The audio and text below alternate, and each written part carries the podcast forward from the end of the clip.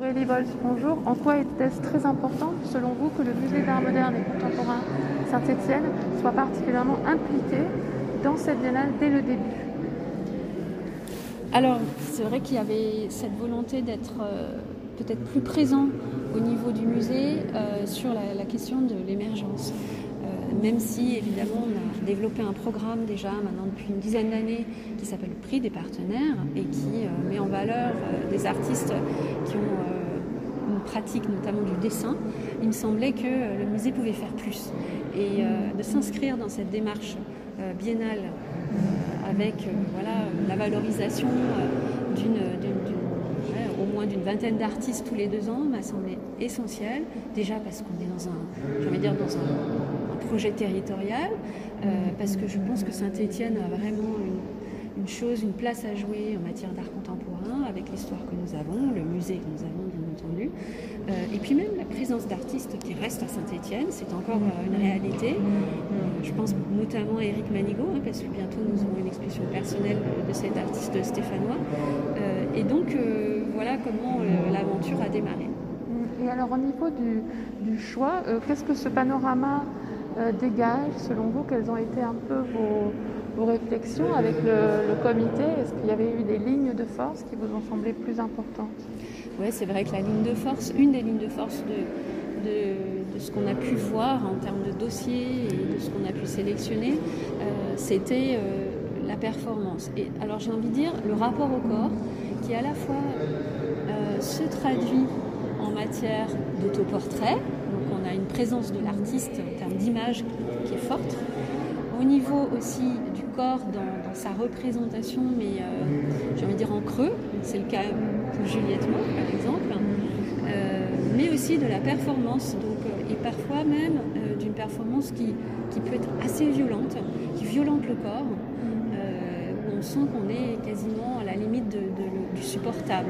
Et ça, c'est deux performances, deux artistes auxquels je pense en particulier. Il y a Claude Boudot et euh, Xavier Edouard Carter qui sont notamment présentés à la Cité. Euh, je pense également à Rudy Dumas qui euh, aussi a, des performances qui impliquent le corps très fortement. et donc voilà, ça, ça nous a particulièrement marqué. Ce qui nous a marqué aussi finalement, c'est une présence de l'image tout à fait moindre. C'est vrai qu'on a peu trouvé de photographies ou de vidéos, euh, mais davantage des supports, je veux dire, euh, hybrides euh, matérialité dans les projets, dans les sculptures, dans les peintures. On n'a jamais de la peinture ou vraiment de la sculpture, on a un peu tout ça. Donc ça, c'est extrêmement présent et voilà, une forme de recul de l'image pour proposer autre chose à la place et, euh, effectivement une matérialité qui se, qui se, traduit plutôt, plutôt en peinture ou en sculpture. Donc ça, c'était assez clair. Euh,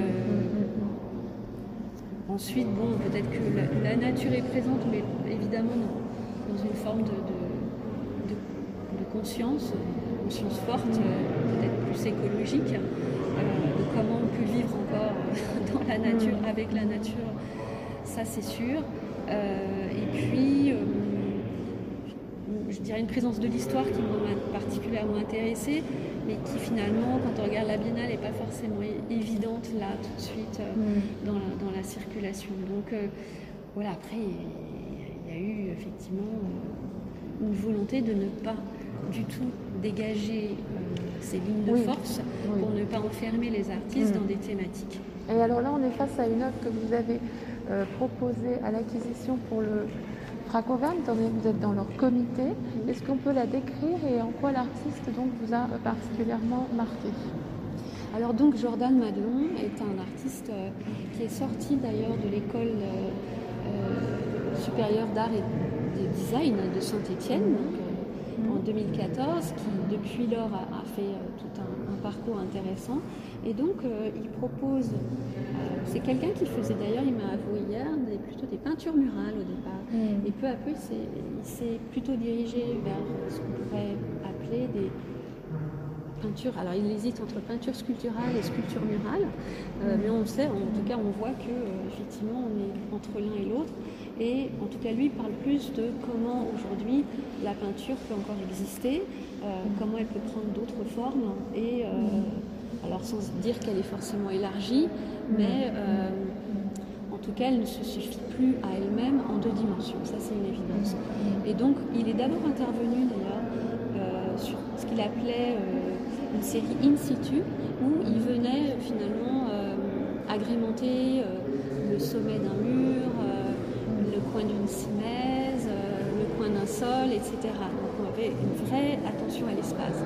Et puis peu à peu, ça s'est euh, effectivement transformé en des peintures que nous avons ici devant nous, à savoir euh, euh, qui impliquent différents types de matériaux donc, et différents types de signes aussi, je dirais. C'est-à-dire qu'on a aussi bien du tissu, du tissu rembourré, des couleurs qui peuvent ressembler à une forme de palette, des, des, tissus quadrillés de type écossais quasiment, et puis euh, différents types de signes à coller, c'est-à-dire qu'on dirait des lettres qui viennent s'enchevêtrer dans des sortes de grilles, euh, les grilles étant attachées au mur par un, drôle de support orange, donc la couleur est extrêmement présente. Mais en tout cas, quand on regarde son site, et ce qui m'a particulièrement intéressé, c'était euh, ce, développement d'un vocabulaire, d'un langage, de la question de la lettre et de la question du signe. Et tout ça est extrêmement lié. Donc euh, voilà, ça m'a interloqué. Alors évidemment, sur ces questions de peinture qu'on se pose tous, euh, après support surface, nous on est très, mm. très évidemment impliqués dans l'histoire de support surface. Euh, après Richard Tuttle aussi, mais en tout cas, ce sont des voilà quelques mm. quelques quelques pères, si je puis dire, qui peut revendiquer dans sa réflexion. Alors maintenant, pour revenir un peu plus au passé, quels sont les liens entre Arpresse et euh, Saint-Étienne et aussi le, musée? Alors, euh, je pense qu'Arpresse a toujours eu un regard sur, sur le musée de Saint-Étienne et ce déjà depuis, euh, un moment, en tout cas dans ce qu'a pu développer Bernard Cesson en son temps, et notamment dans les années 70. le musée a extrêmement été soutenu par le magazine Art Presse, qui était effectivement euh, à, l'affût, si je puis dire, euh, de différentes euh, personnalités, différents artistes du monde de l'art. Enfin, on peut se souvenir peut-être d'une exposition de Robert Morris en 1974, qui a été suivie par Art Presse, par exemple, en son temps, qui se passait donc à Saint-Étienne, à l'époque, donc au musée d'art et d'industrie. Donc, et je crois qu'Art Presse a aussi, une histoire intéressante dans la façon aussi dont, tout s'est renouvelé avec une, attention particulière et permanente sur la jeune scène contemporaine. Mm. Et différents contributeurs d'art presse sont toujours à l'affût euh, de, personnalités, voilà, d'artistes sortis des écoles euh, il y a peu, et on sent une vraie, vraie motivation à rester le plus proche euh, de cette jeune scène contemporaine en train de se construire.